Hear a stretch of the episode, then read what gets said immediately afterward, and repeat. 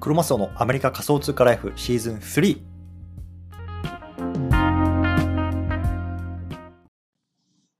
皆さんおはようございます。アメリカ西海岸在住のクロマスオです。今日は2月の10日ですね。金曜日始めていきたいと思います。よろしくお願いいたします。でちょっと最初に断っておくんですけど、今ね、あの車の中で撮ってるんですよ。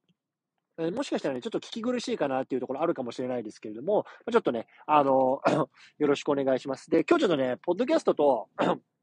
なんだ、えっと、ツイッタースペースやる時間なかったんですよね。で、何をやってたかっていうと、朝ね、あの、クローズドのコミュニティの皆さんとちょっとおしゃべりをしてました。うん。週1ぐらいでね、いろいろまあ質問会とメールっていろいろやってるんですけれども、まあちょっとそれをね、あの、やっていたので、撮る時間がなかったので、今こうやってね、車に乗って撮ってます。で、今、ちょうどあの、子供をね、あの、保育園の方まで送りに行って、その帰りにちょっとう撮っとこうというところで撮ってますんで、ちょっとね、聞き苦しいかもしれないですけども、なるべくね、あの、声を張って話していきたいなと思いますので、よろしくお願いいたします。はい、じゃあね、今日どんなテーマ話そうかなと思ったんですけれども、まあ、長文機能、ツイッターで出てきてます。で、昨日もね、少しテストをしてみたので、まあ、そのあたりの情報なんかも話していきたいなと思います。で、まずね、その他もろもろちょっとつらつらと話していきたいなと思いますのでね、よろしくお願いいたします。はい、じゃあね、始める前に簡単に自己紹介だけさせてください。僕はね、今アメリカの方に住んでます。で、普段はね、会社員として働いてるんですけども、その方はね、まあ、ツイッターとか、あとはまあ、ポッドキャスト、あとはメルマガですね。このあたりで Web3 とか NFT、AI の情報なんかも発信してますので、興味がある方はぜひフォローしてみてください。はい、ということで、早速本題なんですけど、今日はね、えっと、ツイッターの長文機能、えっと、出てきましたね。で、一昨日から出てきたんですけれども、ちょうどそのあたり、ちょ、えっと、触ってるので、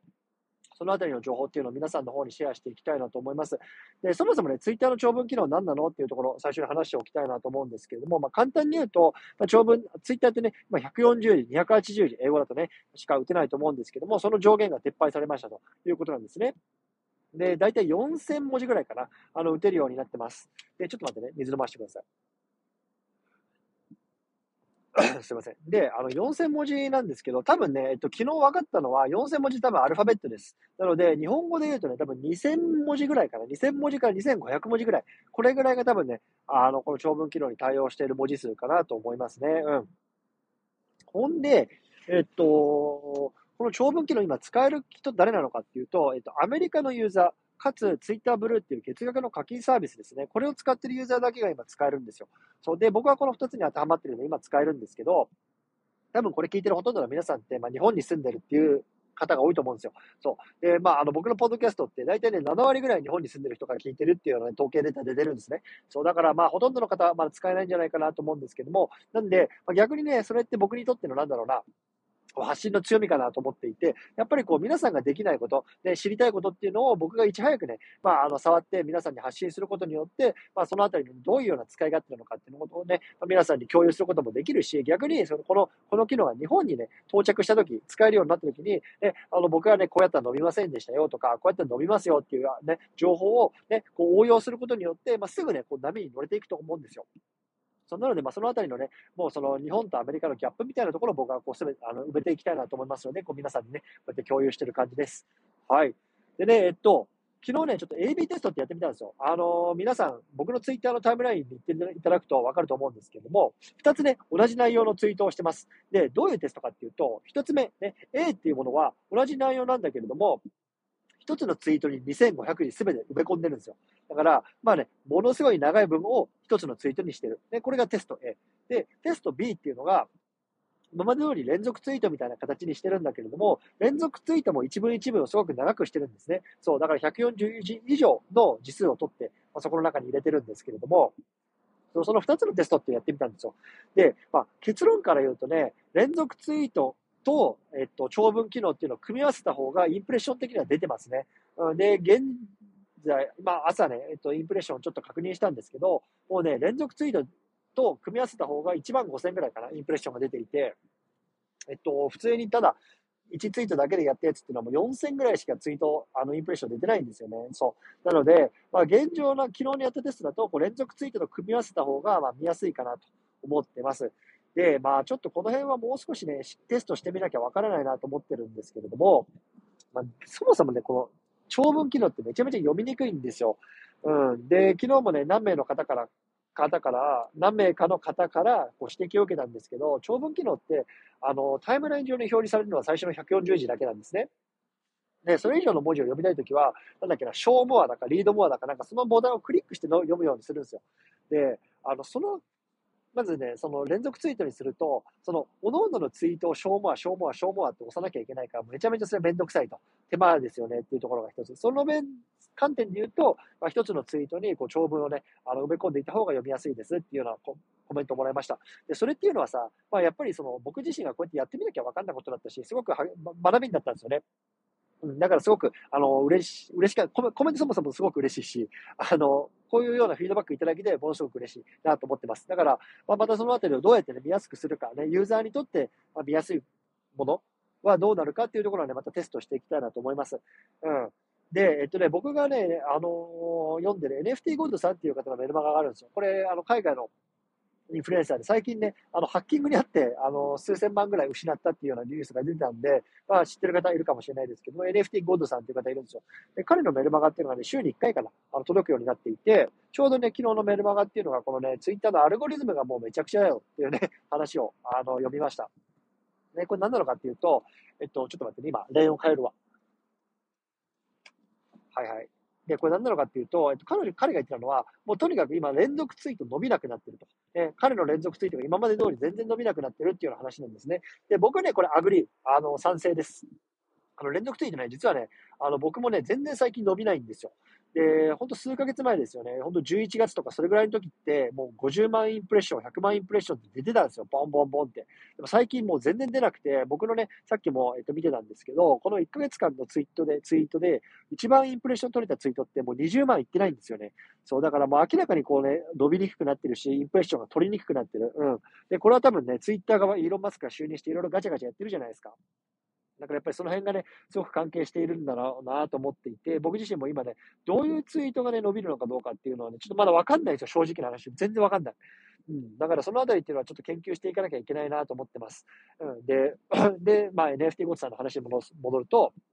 まあ、そもそも連続ツイート伸びませんよね、というようなところは言っていましたと。で、えっと、その他ね、ポイントをいくつか挙げると、えっと、連続ツイートはまず伸びませんという大前提。で、もう一つはね、連続ツイートをするにしても伸びる方法がありますと。で、これどういう方法なのかっていうと、僕ね、実は今、ハイプフリーっていうような、えっと、外部アプリを使って連続ツイートを予約投稿してるんですよ。で、これ予約投稿すると何がいいかっていうと、そ予約した時間に、投稿っていうのが自動的に配信されるようになるんですね。ツイート1、ツイート2、ツイート3っていうのがもう連続投稿として、ツイあの、連続ツイートとして投稿で予約できるんですよ。で、彼が言ってたのは、今このやり方は伸びませんと。ね。あんで、どうやったら伸びるかっていうと、1ツイートずつを連続ツイートにするんだけれども、時差を空けるんだって。例えば最初のね、あの、導入文っていうのを最初ツイートします。その後1分後に2つ目ツイートします。2分後に3つ目ツイートしますみたいな形で、ちょっと時差を上げると、まあ、伸びやすくなりますというような話してたんですね。で実はね、昨日僕もこれトライしたんですよ。で、あの、時間空けて自分でね、わざわざ打ち込んで、やってたんですけど、これね、まず僕自身がめちゃめちゃめんどくさい。ね、あの、あ、1分経ったら、じゃあ次のツイートを打とう。1分経ったら次のツイートを打とうって言って、あの、やらなきゃいけないっていうのが、まず自分自身がめちゃめちゃめんどくさい。で、多分ね、これ、読んでる皆さんにとっても全然すごく読みにくいと思うんですよ。っていうのはさ、多分ね、あの、僕の通知、なんだろうな、ツイートをこう通知設定してくれてる方とかいると思うんですよね。で、その方っていうのは、あ、まり、車座からね、こう、あのあの通知が来たな、つって、あの、通知を見ると思うんですけれども、で、そのツイート見たら、まあ一文しか来ないと。で、1分後にまた新しいツイート来て、で、また1分後に新しいツイート来てっ、つって、時差があるんですよ。でさ、僕がさ、読者だったらさ、一気に読みたいなと思うんですよね。一気に読みたくないですか？ね。だから、なんかそのあたりって、その、もちろんアルゴリズムには載ってるんだろうけれども、なんか全然その読者フレンドリーじゃないなと思ったんですよね。この NFT ゴーズさんが言ってることって。うん。で、僕自身がね、やっぱり、なんだろうな、あの、ちょっと待ってね。一番考えなきゃいけないことって、やっぱりその読者さんにとって何がどうフレンドリーなのか、これっていうのがやっぱり一番なんだろうな、発信者として、またマーケターとして考えなきゃいけないことなのかなと思うんですよ。もちろんさ、そのツイッターのフォロワーを伸ばすとか、インプレッションを獲得するって、まあ大事なことだと思うんですよ。でも、やっぱり、それってその読者さんありきの、あの、現象であって、やっぱりそのなんか目的と、手段っていうのが、なんかちょっとごっちゃになっちゃってるなって僕は思ったんですよね。で、やっぱり僕は、その読者フレンドリーであることを、やっぱ最優先、プライオリティとして高くしておきたいなと、本当にこれを今回の件をもって思いました。うん、なので、僕はこれから予約投稿っていうのを使ってもちろんやっていこうと思うんですけど、この長文機能ですよね。このあたりっていうのが、本当に読者、僕のフォロワーさんとか、僕のこのツイートを楽しみにしてくださってる皆さんにとって、本当にいいものなのかどうかっていうのちょっと最近よくわかってない。あの、もうちょい長文機能もちろん使おうと思ってますけど、あの、今うまい使い方っていうのがね、正直今見えてないんですよね。うん。だからもしかしたら多分ね、結論としては、あの、超ツイ、連続ツイートか、連続ツイートの方でまた落ち着くかなと思います。で、別にそれってインプレッション取れなくてもよくて、あの、なんだろうな、これ、見てくれてる皆さんとか、僕のね、ファンである、ね、あの、ファンである皆さんとかっていうのところにきちんと届けばね、いいかなと思ってます。うん。だからそのあたりは、もう少しちょっと、あの、検証してみたいなと思ってます。はい。ちょっとね、あの、運転で集中しながらなので、喋ってるので、なんだろうな。あの、喋りがいつもより、なんかたどたどしいような気がするんですけど、ちょっと今日は許してください。はい。で、えっと、そんなもんかな。だからちょっとまた、あの、連続ツイート、連続ツイート、連続ツイートのさ、長文機能さ、あの、ごちゃになるよ、マジで。長文機能です、長文機能。長文機能は引き続き使っていこうかなと思いますけど、うん、このあたりっていうのを検証しながらね、まあ、日本にいる皆さんがこれからね、こう使えるようになった時に、あこうやって使えばいいんだな、使いやすいんだなっていうところをね、まあもうあら僕がね、もう事前に実験するんで、ぜひね、あのツイートとかリプランとかで、こうやったら見やすいと思いますみたいな、ぜひぜひ欲しいです。うん、それをね、僕の方でもあのトライしていきたいので、うん、ぜひね、お願いします。本当に僕だけで考えうるね、あの、なんだろうな、思考量ってもう本当に限られてるもん。僕特に凡人だからさ、全然天才的なひらめきとか浮かばないんですよ。だからこう皆さんがね、こうしたら呼びやすいですよとかっていうところで、ぜひぜひください。はい、待ってます。はい。で、まあ、もうちょいちょっと運転する時間あるので、ちょっとだらだらと雑談をしていきたいなと思います。で、もしちょっともういいよっていう方はね、あの、切って、もしくは倍速再生してみてください。えー、っとね、冒頭でちょっと言ったんですけど、今日ね、あの、なんでこうやって車で撮ってるかっていうと、実は朝撮る時間がなかったんですよ。でなんで朝撮る時間がなかったかっていうと、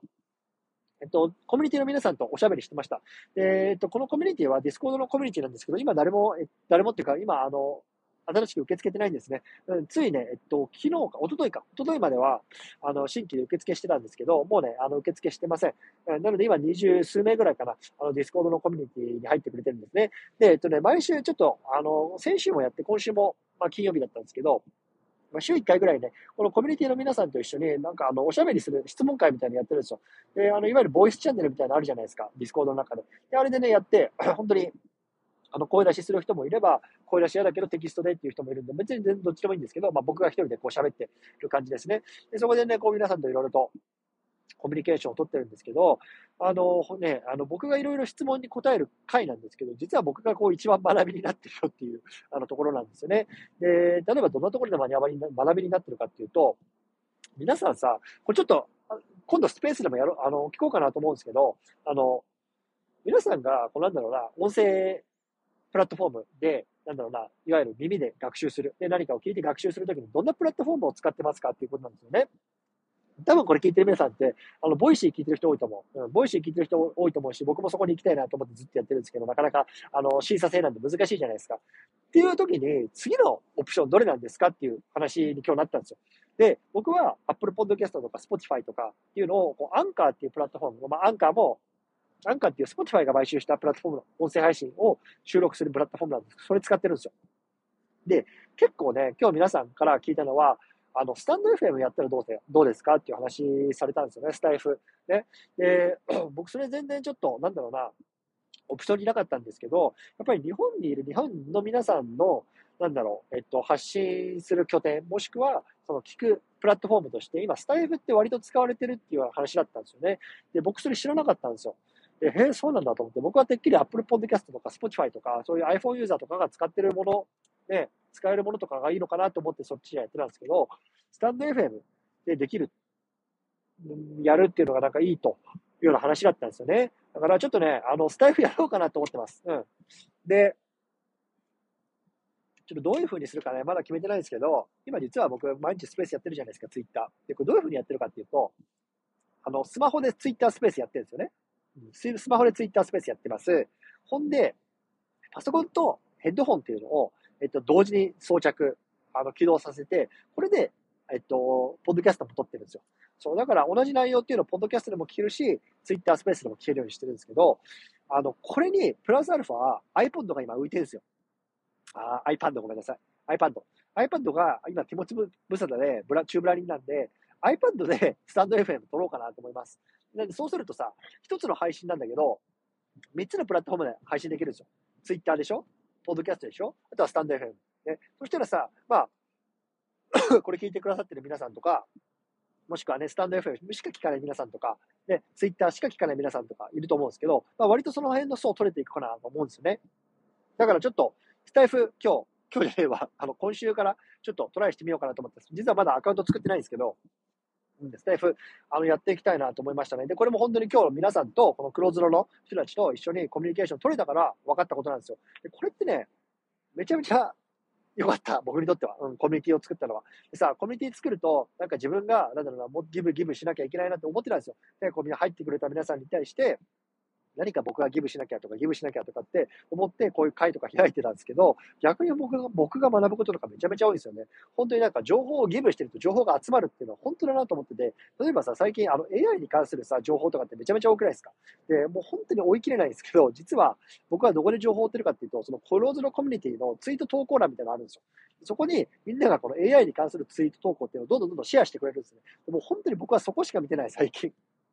そこで、もう本当に有料、有益な情報っていうのはすごい集まってくるから、そこを見て、あ、こんな AI ツールあるんだら、じゃあ使ってみようとか、あ、ちょっとブックマークしとこうかなとか、まあ、そんな風にしてます。うん。なので、本当にね、これまだコミュニティ作ったことないよって皆さん、ぜひね、コミュニティを作ることをお勧めします。で、あの、本当にコミュニティを作ると情報集まってくるんで、本当に、あの、そんな風にするといいかなと思ってますね。はい。で、残念ながら、ちょっと、僕のコミュニティっていうのは、まあね、あの、今僕の手に、なんだろうな、あのキャパだ、満帆ぐらいまでのね、こう、メンバーっていうのが入ってきちゃってるんで、一回閉じてますけれども、またどっかで開放するかもしれないし、もう閉じない、あの、開放しないかもしれない。その辺も全然わかんないです。僕のキャパ次第なんですけど、まあ一応そんなことやってますね。はい。そんな感じかな。そう、スタンド FM すごい学びになったんですよね。あと何かな？あと何あるかな？今日学んだことなんでしょう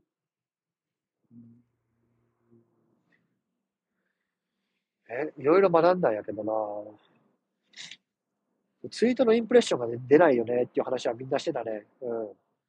まあだからこれはもう多分、ね、いわゆるインフルエンサーっていう人もそうだし、僕も伸びてないし、メンバーも伸びてなかったんで、この辺はね、多分、結構皆さん伸びてないんじゃないかなと思いますね。はい。そう。ああとね、結構ちょっと嬉しいことがあって、最近意外とね、あの、コメントをもらうことが多いんですよ。あの、まあ、以前からも割ともらうんですけど、コメントっていうのは、ぜひちょっとお話ししたいですとか、DM してもいいですかとかって、あの、来ることが多くて、あ、そう、じゃあこの話を、あの、もらうことが多いんですね。で、えっとね、僕、 Voicy で、あの、秋社長っていう方、ね、あの、の、 Voicy を、まあ、あの、聞いてるんですよ。で、あの方も、えっと、確かコレクションを今運営していて、あの、その方の、ね、NFT の話とかも聞くんですけど、昨日だか一昨日だかの配信だったかな？あの、どういう内容だったかっていうと、インフルエンサーと絡む方法っていう、どうやったら絡めるかっていうね、あの、発信をしてたんですよね。で、まあ、ざっくり言うと、彼女、彼自身がインフルエンサーですと。で、彼自身はやっぱり自分で授業もやってるし、DM であるとか、リップとかもらっても全部対応しきれませんと。ね、だからそんな時にどうやったらね、じゃあ、秋社長と絡めるか、ね、そういうような tips を話してたんですけれども、あのー僕自身もさ、なんだろう、いわゆるさ、こう皆さんに最近言われるんですけど、なんかすごいですね、まあ、1万人のフォロワーになったんですね、もうインフルエンサー、インフルエンサーですねとかって言われるんですよ。でも僕自身全然そんなこと思ってないし、僕自身さ、別に、なんだろう、自分の授業とかってもちろんやってるけど、やってるけどさ、その秋社長みたいに別にさ、めちゃめちゃさ、なんだろう、稼いでるわけでもないし、本当になんかじゃあ DM 見る時間もありませんっていうぐらい忙しいわけでもないのよ。そう。だからさ、僕なんか、結構その DM とかもらっても割と、割とっていうかめちゃめちゃ見るし、返すしっていうようなことしてるんですよね、ほとんど。うん。で、もし返してなかったらすいません。うん。もしかしたら見落としてるやつあるかもしれないですけれども、まあ基本的にはこう返すようにしてるとか、リプとかもするようにしてるんですね。で、最近ね、その、結構 DM とかリプとかで、ちょっとあの相談させてほしいんですとか、あの、ちょっと Zoom でとかって話ももらえるんですよ。で、さあ僕は、まあ多分、秋社長とかさ、いわゆる、イケハヤさんとかさ、そういう人たち多分そういうことしないと思うんだけど、僕は全然自分のことインフルエンサーだと思ってないし、全然時間もあるし、僕は全然そういうのになんか相談乗りますよとかって言ってるんですよ。で、昨日も一人、あのー、繋がれた方がいて、まあ、その方は実はね、僕一回会ったことある方なんですけれども、まあね、そうやってちょっと、あの、今度相談させてくださいとかつってさ、ちょっと話しましょうとかつってさ、あ、いいですよ、どんな内容ですかとかって聞いてさ、なかなか面白そうな内容なのよ、これが。ああ。こういうのってさ、もったいないなと思ってね、あの、本当にやらないのは。だから僕はね、こういうところ、もうどんどんどんどん、こう皆さんと絡んでいきたいな、キャッチアップしていきたいなと思ってるし、ぜひね、あの、どしどし DM とかリプとかくださいね。ぜひなんか、コラボレーションしましょうとかさ、こういうこと悩んでるんですよとかさ、あの、これどうしたらいいですかとかさ、ツイートどうやって伸ばせばいいですか本当何でもいいですよ。ね、僕はこう皆さんとね、こう、インタラクティブに会話していきたいんですよね。そう、だからぜひこのあたりもね、あの、やっていきましょうっていう話でした。うん、そう。これが昨日の話でしたね、ちょうど。なので、まあ、ちょうど昨日僕もね、その秋社長のインフルエンサーとどう絡むかみたいなのを、こう、聞きながらさ、あなるほどね、なんて思いながら、あの、思ってたんですけど、まあちょっとそういうような話をしてみました。はいはいはい。ちょっとぼちぼちつきそうなんで、このぐらいにしようかな。このぐらいにしようかなと思ってんだけどさ、こう、運転しながら難しいよね。止めるの。あ、そう、あともう一個学びあったの、今日。さ、ちょっと、なんだろうな、僕もいろんなところで言ってるんですけど、言ってるんですけど、こう、自分について語るってさ、難しいんですよ。難しくないですか？どうですか？なんかさ、自分について語るって難しいなと思っていて、で、今日さ、コミュニティの皆さんが言ったのが、もっと自分、なんか、車さんさんのこと知りたい。でそのパーソナリティが知りたいんですって言ってくれ、言ってたんですよ、みんなが。ね、その雑談であるとか、なんだろう、プライベートのこととか、子育て論とか、なんかそういうこと知りたいんですよね、とか。って言われてさ、そうなんだと思って。で、さ、僕自身さ、なんだろう、僕の子育て論とかってマジでどうでもいいんじゃないのって思ってたんですけど、意外とそういうニーズあるんだと思ったんですよね。で、それって僕全然さ、その気づかなかったし、やっぱりこうやってね、コミュニティの人たちと会話したからさ、気づけたことなんだけど、あの、やっぱ、そういうところを少し出していきたいな、出していこうと僕は思ってるんですけど、なかなか難しいんですよね。で、前も言ったけどさ、なかなかこういった SNS の発信とかって、まずは自分語りを殺しましょうと。ね、自分語りをせずに、こう、発信、えっ、と、受け取る側の人にとって、その有益な情報をこう発信しましょうね。で、言われるじゃないですか。だから僕自身も自分をなるべく殺してね、こういうような NFT とか Web3 とか AI の情報っていうのを出すようにして、まあ、あの、1万人のフォロワーを超えちゃったんですけど、あの、一方で、なんだろうな、その、例えば500人とか600人とかの時に、こう、あの、やりがちの、その、自分語り的なやつってどうやって出せばいいかって忘れちゃったんですよね。忘れ、で、そんなことあるって思うんですけど、いや、マジなんですよ。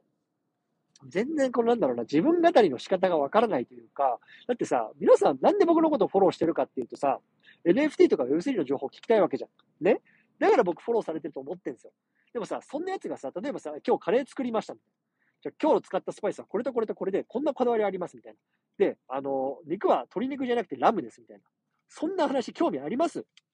てことなんですよ。で、まあちょっと今のは極端な例かもしれないけどさ、だから、あの、でもまあなんか需要あるんだなと思って、そう、だから僕の子育て論とかね、だからそういう話っていうのを、なんだろう、まあ合間合間に少し入れていきたいなと思ったんですよね。うん。だから、まあ、もちろんね、発信のベースっていうのは Web3 とかさ、あの NFT とか、まあそういうとこやりますよ。やりますけど、まあ合間合間でやっぱりそういうちょっとプライベートの車層っていうのをね、やっぱりちょっと出していかなきゃいけないなと、ね、まああの思いました。ってか思ってます、最近、ずっと。ただ難しいです。うん。なのでね、ちょっとそのあたりっていうのをまたね、改めて今日気づかされたなっていう感じなんですよね。うん。そう。でさ、あのー、ま、まあ、続けも今日金曜だから雑談するけど、なんでその会話になったかっていうところを話そうか。あの、 Voicy の話になったんですよね。で、あの、 Voicy マジ受かんねえな、みたいなところとかさ、皆さんにこうさ、僕ちょっとなんか弱みを見せたんですよ。いや、どうやったら受かるんですかね？とかっつって。そしたらさ、一人の方が、いや、最近ちょっとボイシー NFT、Web3 ネタ多すぎますよと。だからちょっと、あの、そこで走っても多分、競合が多すぎるんですよって言われたんですよね。あ、確かにと思って。で、確かにさ、 Voicy 最近 NFT ネタやるパーソナリティ増えてるじゃないですか。半年前、1年前だったら、確かにちょっと、あの、レアな存在だったかもしれないけど、最近増えてますよね。うん。で、やっぱ僕もそれを思って、はぁと思って、じゃあどうしたらいいかなみたいな相談したらさ、もっとパーソナリティ出した方がいいっすよ、みたいな。その、もっとその雑談とか、あのー、そういう子育て論とか、なんかそういうようなところも、なんか、いわゆる人間臭さみたいなの出した方がいいっすよ。やっぱそこだよね、みたいな話になったんですよね。で、あ、そうかと思って。で、まあ確かにそれ、すごく思うんですよね。やっぱりさ、その、情報だけ何か出すって別にじゃあニュースを追えばいいわけだし、変な話、音声コンテンツで勉強しなきゃ、しなくてもいいじゃん。ね、あの、多分ネットでさ、なんかね、スマホでさ、スクロールしながら読んだ方が多分情報のインプット量としてはすごく多くなるし、別に音声で勉強する必要ないんですよ。うん。でもさ、皆さんがなんで音声、僕も含めてなんで音声で勉強するかって言ったらさ、結局そのパーソナリティのさ、言ってることが面白いとかさ、人となりが面白いとかそういうことでしょね。だからそう考えたときに、いや、俺あんまやっぱパーソナリティ出してないなと思ったんですよね。うん。そう。だからちょっとやっぱそのあたりをもう、と、やっぱり Web3、NFT とかを絡めて、やっぱり発信した方がいいなっていうのは、その、もともとそこから始まったんですね。その VC に通らねえけどなんでっていう、そう、話なんですよね。そう、だから、いや、本当に今日めちゃめちゃ学びになったわ、朝から。朝からめちゃめちゃ学びになって、子供を送ってたら、